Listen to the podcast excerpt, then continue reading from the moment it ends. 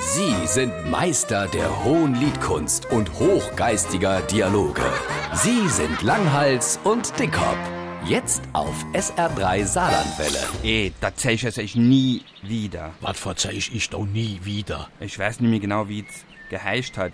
Es wurden so eine kleine Tietje ingepackt und in der Werbung haben sie gesagt, dass man dort von der ganzen Tag fit wäre wie ein Turnschuh und sich fühle gäng wie ein richtiger Mann. Ja und?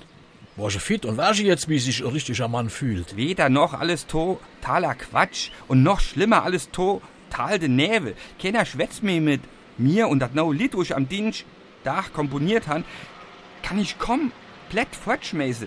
Das kann kein Mensch hören. Wieso nicht? Ist es so schwach? Nee, Ah. Oder ist der Text so schwach? ach nicht. Ist es nicht witzig? Weiß ich nicht. Nicht schön? Kann man so nicht sagen. Hat's keine vernünftige Aussage? Nee, das ist total zerstückelt. Es hat keinen Zusammenhang.